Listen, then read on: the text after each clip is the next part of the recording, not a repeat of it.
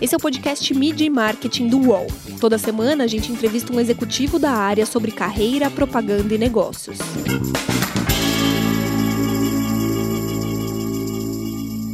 Vender miojo é um desafio e tanto ou fica mais fácil porque todo mundo conhece a marca? E como é inovar no marketing de um produto que tem mais de 60 anos? Eu sou o Renato Pesotti e nessa semana a gente recebe a Ana Fossati, que é gerente de marketing da Nissin. Tudo bem, Ana? Prazer estar contigo aqui. Tudo bem, é um prazer falar com você também. Super obrigada pelo convite. Um prazer estar aqui com vocês. Conta pra gente, Ana, a Nissin é uma empresa japonesa, né, que está no Brasil há quase 60 anos.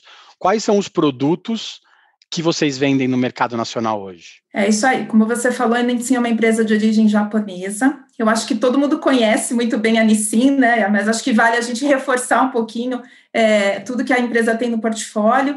Então, a Nissin é uma empresa que está na categoria de macarrão instantâneo, é líder nessa categoria e é líder aí com, com é, uma liderança bastante consolidada, tem também top of mind na categoria de macarrão instantâneo, e hoje a gente tem um portfólio bem completo, são, são mais de 50 itens nesse portfólio, e distribuímos também por várias marcas. Então, a gente tem, por exemplo, a própria marca Nissin Lamen, que é uma das marcas principais da empresa, nós temos Cup Noodles, temos uh, cremoso, por exemplo, para um consumidor que quer preparar um produto de uma forma um pouco mais diferenciada, com mais caldo. Nós temos produtos como Hot, que tem, é, que são produtos apimentados. Nós temos produtos regionais, como Nosso Sabor, que é uma marca que é vendida somente é, na região norte e nordeste. Então, tem uma série de, de marcas, né, e algumas marcas até bem recentes, lançadas no ano passado, é, Nissin de Boas e Nissin Saladaria, então, acho que é um portfólio realmente bastante completo para o nosso consumidor.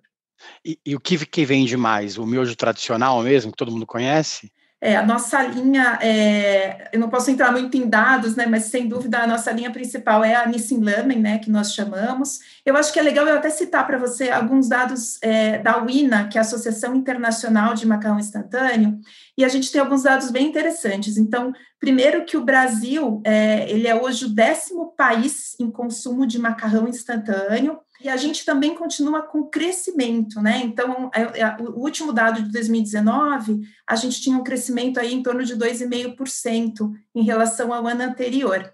Então, é, como eu disse, é, é uma categoria que tem bastante penetração já, mas que também segue, o Brasil segue aí numa posição bem interessante pensando mundialmente. Você falou um pouco do crescimento de 2019, né? O ano passado a pandemia veio como uma, uma tempestade na vida de todo mundo e muita gente teve que fazer as pazes com a cozinha, né? Principalmente é voltar a cozinhar ou aprender a cozinhar. Como que foi esse período para vocês? As pessoas começaram pelo, pelo macarrão instantâneo ou elas deixaram de comprar no começo para investir em novas novas formas de se fazer cozinha? Exato, eu acho que, é, bom, falando um pouquinho aí da pandemia, quem acho que a gente não tem como é, negar que todo mundo teve que se adaptar, né, que a, tudo que aconteceu aí nesse contexto, pensando em tudo que aconteceu nesses últimos meses, é, e nesse contexto, pensando até no nosso produto, que é um produto que já está no dia a dia do brasileiro, é um produto de fácil acesso, é um produto de, de muita facilidade de preparo, no final eu acho que ele acabou entrando muito como um parceiro do brasileiro nesse momento tão complicado, né, em que a gente tinha aí que, que fazer às vezes muita uh, as refeições muito rapidamente, com preparo muito rápido, e como eu disse, lembrando também, né, que a gente tem algo que tem fácil acesso, então é um produto que é, é, é relativamente fácil de ser, de ser comprado, de ser preparado, enfim, eu acho que ele tinha todas as características que acabaram deixando ele bem uh, parceiro aí do brasileiro nesse momento tão difícil, né? Que ele, tá, ele é de fácil acesso, né? Muitas vezes acho que você acaba comprando o, o Nissin Lamen, né, o, mais tradicional, na vendinha, né, no supermercado de bairro. Você falou bem sendo mais próximo para você fazer uma, uma, uma, refeição mais rápida. Na pandemia, a gente viu que, que os supermercados de bairro cresceram muito porque as pessoas não queriam se expor, é, aí ir num supermercado maior, no atacarejo, no ataca, num grande atacadista. Como que ficou essa venda e essa distribuição de vocês? Vocês sentiram isso na pele no começo também? Exato, não, essa questão da mudança de canais aconteceu um pouco, é o que você falou, e acho que de certa forma aconteceu é, para todo o varejo alimentício, né? A gente teve não somente essa questão de ter o varejo da vizinhança ganhando maior importância, é, ou varejos menores também, como você colocou, mas também o próprio e-commerce, né, que acabou registrando crescimento e-commerce de alimento, que não era aí um dos, uh, um dos principais quando a gente olha uh, em termos de volume, mas acabou também registrando um crescimento interessante nesse período, até porque realmente as pessoas buscaram outras formas de fazer compra é, durante esse período. Você falou do e-commerce, né? Mais fácil vender miojo pela internet, porque as pessoas já sabem como funciona, como que faz, não tem dúvida do, de qual comprar. É, como que é, é levar esse produto a esse consumidor novo de internet? É, eu acho que é um produto, como você disse, bastante conhecido, né? Então, quando as pessoas buscam, já existe, não existe aquela dificuldade, diferentemente de algum produto, por exemplo, mais tecnológico, que você tem que fazer alguma comparação. Sem dúvida, é um produto que já, já é bastante conhecido nesse sentido, acho que é até, mais, é relativamente mais fácil até. E na outra resposta você falou do lançamento de novos sabores. Como que é trabalhar com inovação numa, num espectro pequeno de produtos, né? Você não tem tantos produtos, você tem que inovar naquilo pouco que você trabalha, que você produz. Como que é essa aprovação de ingredientes novos?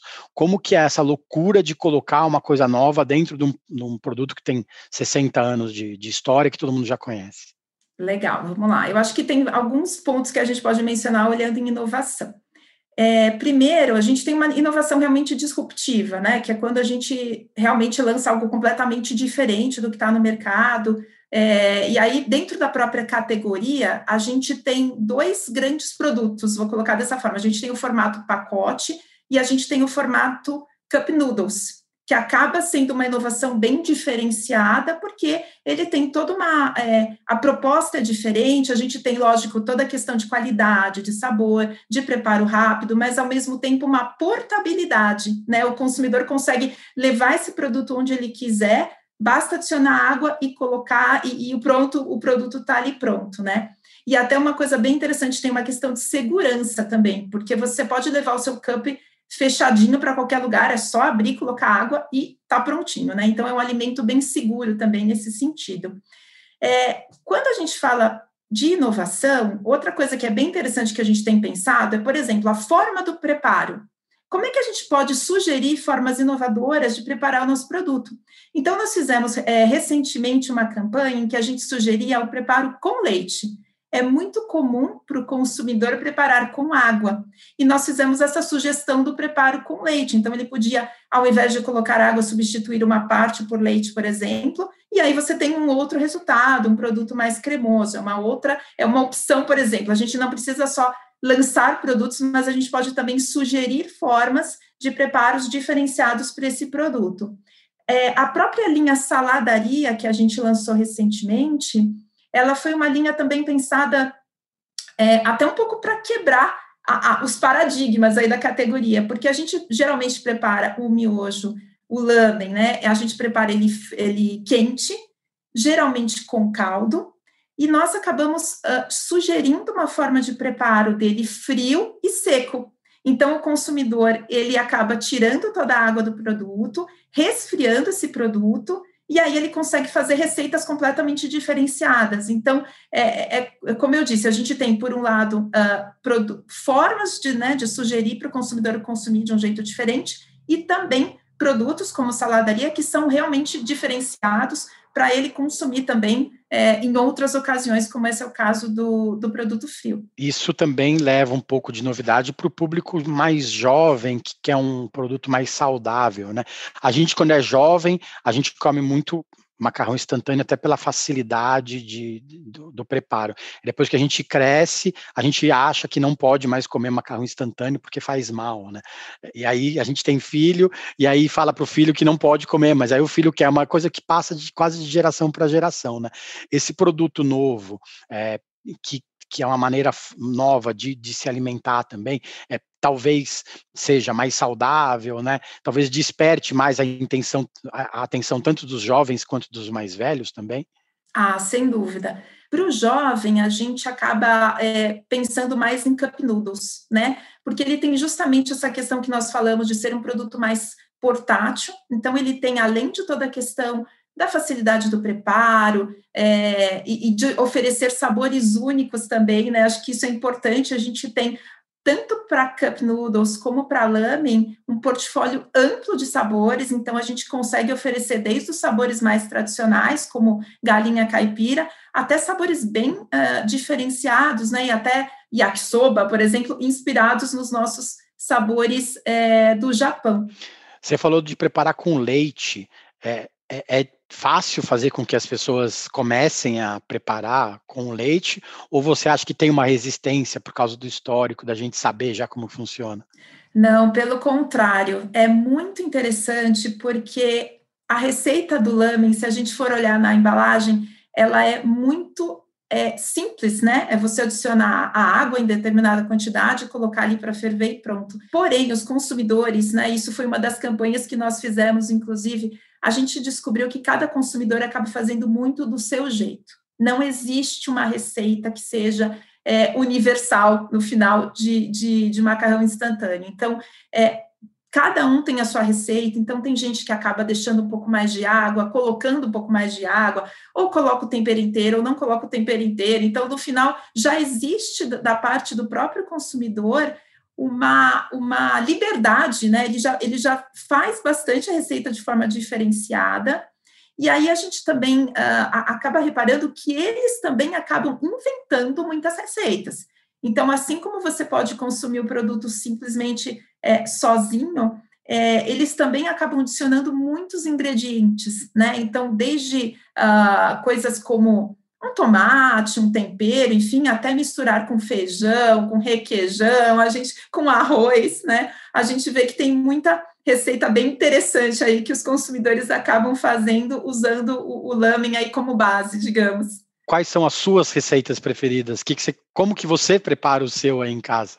Olha, eu particularmente, eu geralmente não coloco, não adiciono ingredientes. Eu acabo fazendo ele sem esses ingredientes adicionados e eu também, o que não é, não é todo mundo que faz, mas eu acabo também tirando todo o caldo, geralmente. Deixo o produto um pouco mais, mais sequinho. Mas como eu falei, a gente tem essa, essa divisão aí dos consumidores. Tem muita gente que acaba deixando todo o caldo e tem gente que acaba tirando. Para mim, você é expert no assunto, né? Então acho que a gente deve começar a fazer assim como você falou. A gente vai para o break, aí a gente vai voltar para falar especificamente de publicidade e de como que é criar campanhas para um produto que está há muito tempo no mercado. Mídia e marketing volta já. Enquanto na rua o comércio tem hora para fechar, na internet ele continua sempre aberto. E agora você pode abrir o seu negócio ou levá-lo para a internet com toda a facilidade, experiência e segurança do UOL. Chegou o UOL Meu Negócio. Com ele, você tem o criador de sites e a loja virtual para começar a crescer na internet. Faça como milhares de clientes. Acesse agora mesmo uol.com.br barra meu negócio e leve o seu negócio para a internet. UOL Meu Negócio, apoiador oficial do seu sonho.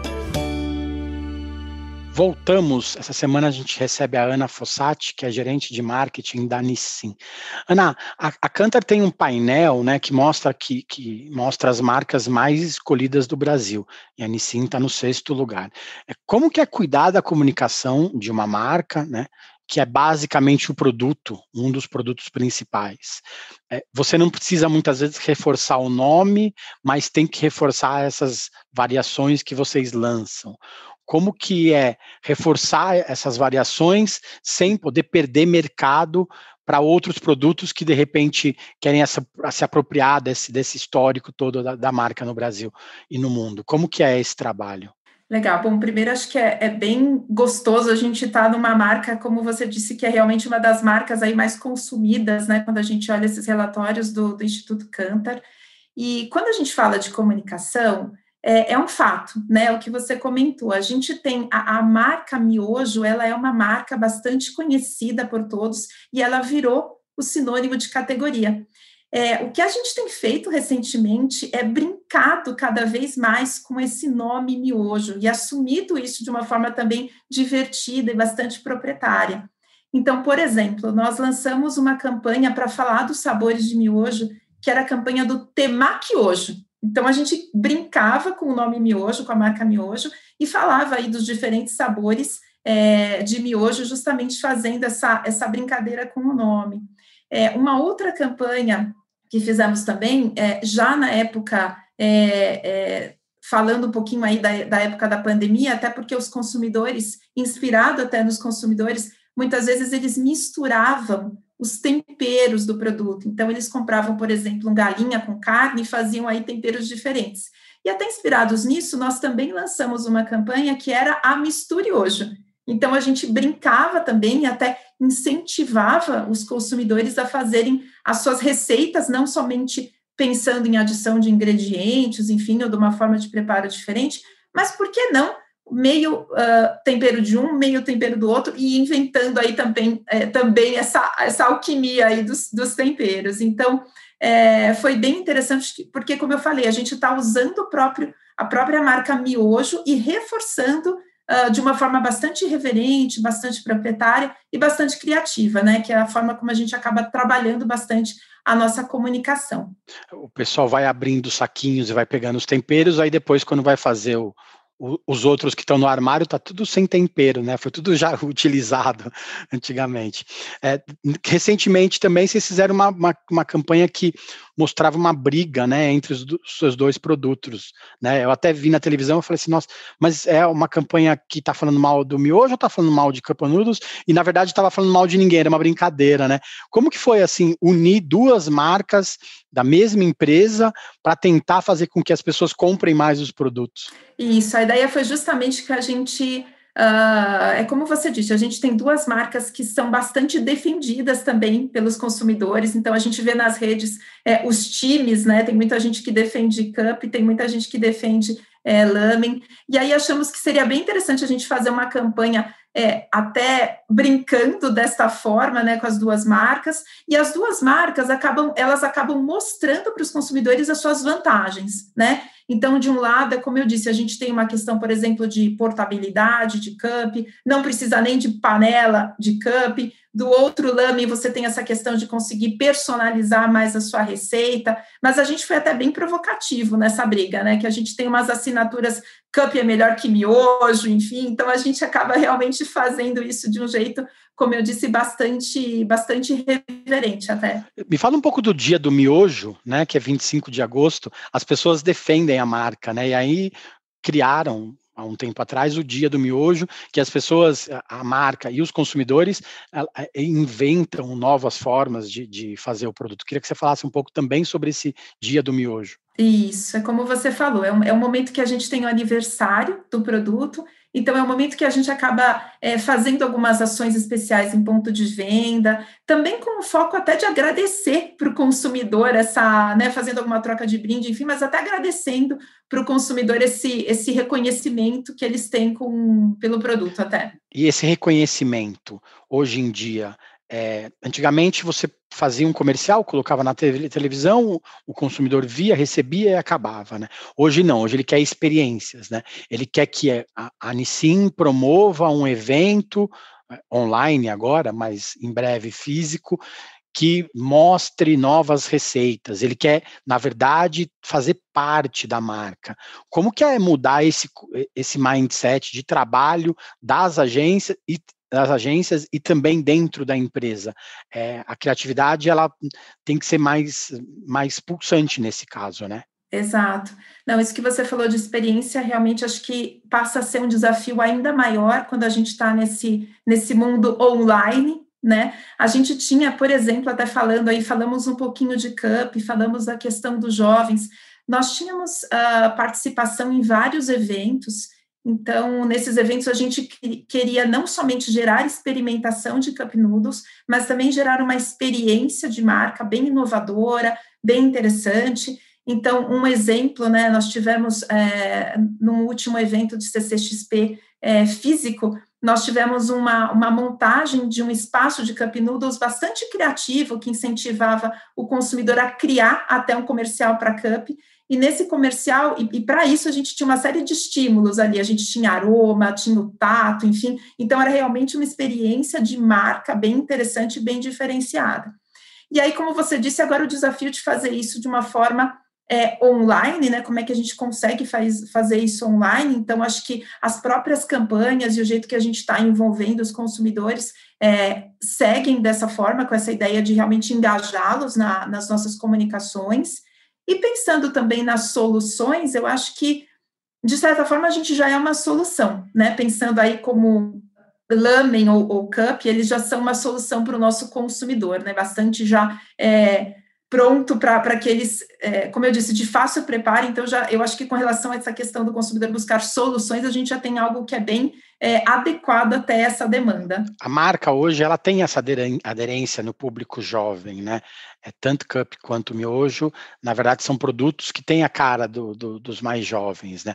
E vocês fizeram uma parceria recente com, com um grupo de meninos maranhenses, né? O Fundo de Quintal FC, que é um, que surgiram na internet, né, vídeos totalmente inusitados, e que agora a gente vê até que, que eles têm uma, uma produção mais, mais robusta, né? É, é, até engraçado ver os vídeos deles de antigamente e os vídeos deles de hoje. Como que é essa busca é, para vocês especificamente é, do que é tendência para os mais jovens, né? É, está na CCXP, está online do dia inteiro, ouviu que o jovem está pedindo na internet também, essa, esse saque 2.0, que agora se tornou 4.0, ele é muito importante para vocês, né, no caso. Exato. É, eu acho que a gente tem com certeza essa questão de estar tá muito antenado com tudo que está acontecendo, é como você falou, e eu acho que a gente tem, obviamente, o nosso canal ali de, de saque, mas também todo esse é, essas, essas questões de tudo que está acontecendo na internet, a gente vê todos os comentários, né, toda a parte de, de, de, de comentários realmente das campanhas, o que o consumidor fala, o que, que ele demanda, e a gente está realmente usando isso toda hora como insights, né, para que a gente possa realmente entender aonde que o nosso produto pode é, se adequar aí para esse desejo do, do, desse consumidor mais jovem. Então, no caso de Cup, por exemplo, a gente tem alguns territórios aí que a gente acaba é, endereçando de uma forma mais específica, pensando no jovem. Então, por exemplo, o universo de games, o universo de música, enfim, a gente tem alguns territórios que a gente entende que estão mais é, alinhados ao interesse desse jovem e que a gente consegue também trabalhar aí Cup de uma forma é, diferenciada. Para o universo de games, vocês trabalham com uma agência específica ou a comunicação vem de uma agência global maior mesmo como um todo? A gente tem uma agência global, que é a, a nossa agência que acaba fazendo toda, toda a comunicação de todas as marcas, e para a Cup, de forma específica, nós também trabalhamos muito com influenciadores. E aí a gente entende que existe também essa questão dos influenciadores é, nesse papel realmente de, de de distribuir essa mensagem da marca, né, para um, um target mais específico e mais definido. E eles podem ensinar boas receitas, né? Às vezes nem tão boas, mas podem ensinar receitas para o público. O influenciador hoje ele é, é parte importantíssima na publicidade como um todo, né? Sem dúvida nenhuma. Com certeza, eu acho que não somente a questão de interesses, mas também a questão das receitas, a gente tem, e dependendo do produto, né, por exemplo, quando nós temos um produto como saladaria, que a gente tem que colocar uma outra forma de preparo, até mostrar essa outra forma de preparo, reforçar essa outra forma de preparo, também é bastante importante. A gente consegue fazer isso muitas vezes é, até por meio dos influenciadores. Hoje vale mais você patrocinar um influenciador que saiba fazer, que tenha uma aderência com a marca, do que de repente fazer um anúncio na televisão? Eu acho, eu não sei se tem o vale mais. O que está acontecendo é que a gente tem que olhar realmente para toda essa jornada do consumidor e entender em que momentos a gente consegue é, colocar determinadas mensagens. Né? Acho que esse é o ponto. Como é que eu chego nesse consumidor? Em que momento ele quer receber essa mensagem e de que forma ele quer receber essa mensagem? Então, acho que é muito mais é, algo que vai se completando né? Sem dúvida é um quadro cada vez mais complexo quando a gente olha toda a fragmentação que a gente tem hoje, né, em termos de, de possibilidades de onde a gente pode estar com a marca. e ao mesmo tempo tantas marcas e tanto conteúdo sendo gerado, mas eu acho que no final é uma grande escolha aí de possibilidades e, e, e do que a gente pode fazer, e dependendo da mensagem que a gente quer também passar naquele momento. E a publicidade ficou mais chata por causa disso? Ela perdeu o charme? Ou a gente está com essa impressão porque a gente é de uma outra geração que se falava, se, se falava muito das, das grandes campanhas, ou a forma de fazer propaganda mudou e a gente ainda não está acostumado 100% com isso? Olha, eu não acho que eu não acho que ela está mais chata. Eu acho que a gente tem muita coisa sem dúvida, como você falou, que mudou. Uma das grandes mudanças, né? Eu tenho aí cerca de 20 anos de, de profissão aí de, na área de marketing, eu acho que primeiro a gente comunicava né, muito numa via de mão única para o consumidor, né? Isso lá atrás, e, e, são apenas duas décadas, né? Mas era muito essa comunicação de, de uma via de mão única. E hoje a comunicação ela acaba sendo muito mais uma conversa, né? É, não é simplesmente a marca com o seu consumidor, mas são os consumidores conversando entre eles, são todas as interações que eles têm com a marca. Então, eu acho que ficou muito mais rico, né? Para a marca também, lógico, tem que ficar. Acho que existe uma, uma questão aí de ficar muito atento a tudo que é dito todo o tempo, mas existe também essa, essa abertura, né? Hoje não é simplesmente essa comunicação única, existe muito mais essa conversa. Eu acho que isso talvez seja a grande diferença. E também outro ponto que eu até já citei, que é a questão da fragmentação, né? Antes a gente tinha ali algumas poucas possibilidades de veículos e de meios, e hoje realmente a gente tem é, muita coisa aí que a gente pode escolher nesse portfólio aí para estar tá conversando com o nosso consumidor. Você falou bastante de conversa nessas interações, né, muitas vezes não há é, o tempo hábil de se fazer uma grande aprovação, de muitas pessoas pensarem no assunto, e a, as marcas acabam, às vezes, escorregando, né? É, falando uma coisa que não deveria ter sido dita. Você acha que as marcas é, é melhor pecar por excesso e depois pedir desculpa do que ficar quieta num canto? É um pouco o que você falou. Eu acho que o consumidor, no final, exige também, acho que eles estão exigindo cada vez mais uma postura das marcas é, e neste sentido, as marcas são mais vulneráveis. Pessoalmente, eu vejo dessa forma. Então, eu acho que, é, não sei se tem certo ou errado, eu acho que é, é uma relação que a gente está aprendendo também, né? As marcas também estão aprendendo, porque antes era muito mais é, comum que a marca não se posicionasse com relação a certos termos. Hoje, hoje isso acaba é, sendo pelo contrário, né? Na verdade, as pessoas acabam demandando muitas vezes que as marcas se posicionem e, e não tem como a marca não ficar mais vulnerável também nesse sentido não dá para ficar em cima do muro nesse caso, né? Se o pessoal é, pedir para que a marca tome uma posição, você tem que, tem que assumir esse risco e falar o que, que as pessoas querem, né? É, eu acho que e, e aí a gente tem, é como você disse, né? Não dá para ficar em cima do muro e tem toda essa questão de ficar realmente mais vulnerável nesse contexto. Mas é um grande processo de aprendizagem no final, né? Tem muita coisa acontecendo, as coisas são muito rápidas como você disse, muitas vezes, a, a, na hora de tomar uma decisão, a gente não tem toda a informação. A gente to, tem que tomar a decisão ali com o que você tem na mão naquele momento. Então, é, não tem como, é um grande processo de aprendizado para todo mundo. Nesse processo todo, você deve ter um monte de aplicativo né, para organizar o dia a dia. Tem o WhatsApp, que deve bombar o dia inteiro, tem o Microsoft Teams, tem muita reunião via Zoom, tem reunião das nove da manhã às nove da noite. Como que você organiza seu dia para que ele flua melhor? Na verdade, a gente aprendeu no último ano a organizar as equipes de forma online, mas muitas vezes as, é, as equipes, é, algumas pontas se perdem. Como que vocês organizam esse dia a dia? É, acho que, como todo mundo, nós acabamos nos adaptando a essa realidade nesse momento. Então, sem dúvida, essas ferramentas online são as ferramentas que a gente está usando também no nosso dia a dia. Nós, nós fazemos também muitas reuniões é, por meio do, do, de várias plataformas. O WhatsApp, como você falou, acaba sendo também um grande parceiro aí no dia a dia é, mas é um pouco também tentar é, equilibrar, né? A gente tem essa questão, a gente até chegou a fazer também alguns cafés virtuais, enfim, é tentar buscar esse equilíbrio nesse momento em que está todo mundo nas telinhas, né? Como é que a gente consegue, ao mesmo tempo, uh, se concentrar no trabalho, enfim, mas também fazer algumas pausas, né? Elas são importantes terminar a reunião 15 minutos antes, né? Para o pessoal poder pelo menos levantar e tomar uma água, né? Exato. Eu queria que você citasse uma campanha de uma outra marca que você olha nesses seu, seus quase 20 anos de, de história na, na, publicidade e que fala assim, nossa, eu queria muito ter feito isso, queria ter muito participado, muito ter participado disso. Olha, eu vou te citar uma, uma campanha que até não é tão uh, antiga, na verdade, é, pelo contrário, é, existe uma rede varejista, se eu não me engano, da Noruega, é, a Remamil, eles fazem é, várias propagandas falando um pouquinho da questão do assistente de voz, né? E aí eles brincam um pouco com essa questão de você ter um assistente de voz que deixa tudo que funcionando, deixa tudo tão perfeito, mas quando você tem algum problema ali, a situação toda fica muito mais complicada. Então, é, são, uma, são campanhas, são filmes bem interessantes.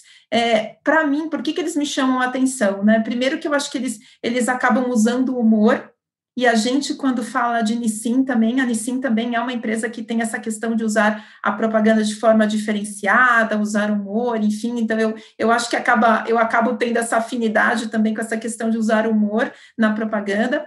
E segundo, que eu acho que até a mensagem que eles passam, né, eles, eles colocam a questão da tecnologia toda e no final eles voltam para o keep it simple, né? Mantenha as coisas de uma forma simples. Às vezes o simples resolve de uma forma melhor.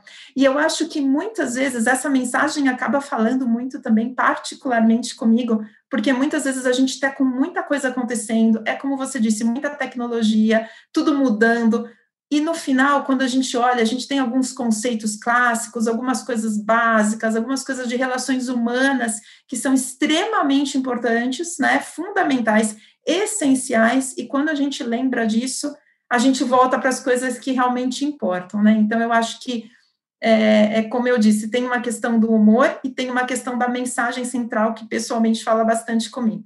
Às vezes o fácil é o certo, né? Não precisamos inventar muito.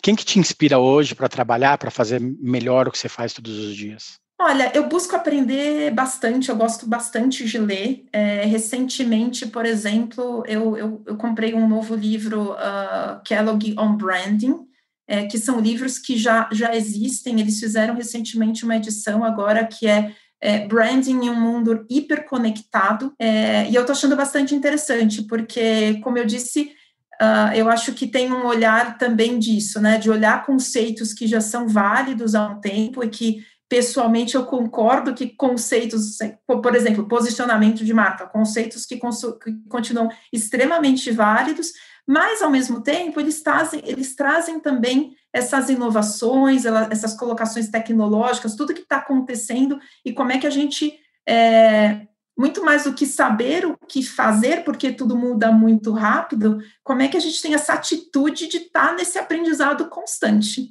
Né? Acho que esse é o grande, é, a grande questão de hoje. Como é que a gente está continuamente testando, aprendendo, porque as coisas vão mudar e vão, vão seguir mudando, né? com certeza. Ana, muito obrigado pelo tempo, muito boa sorte. Vamos vender miojo para o pessoal aí. Para vocês que acompanharam o nosso podcast, as entrevistas também são exibidas em vídeo, na íntegra, na programação do canal UOL. Corre lá. Valeu, gente. Obrigado. Semana que vem tem mais. Os podcasts do UOL estão disponíveis em todas as plataformas. Você pode ver uma lista com esses programas em wall.com.br/podcasts. Media Marketing tem reportagem e entrevista de Renato Pesotti, edição de áudio de João Pedro Pinheiro, produção de Laura Capanema e coordenação de Juliana Carpanês.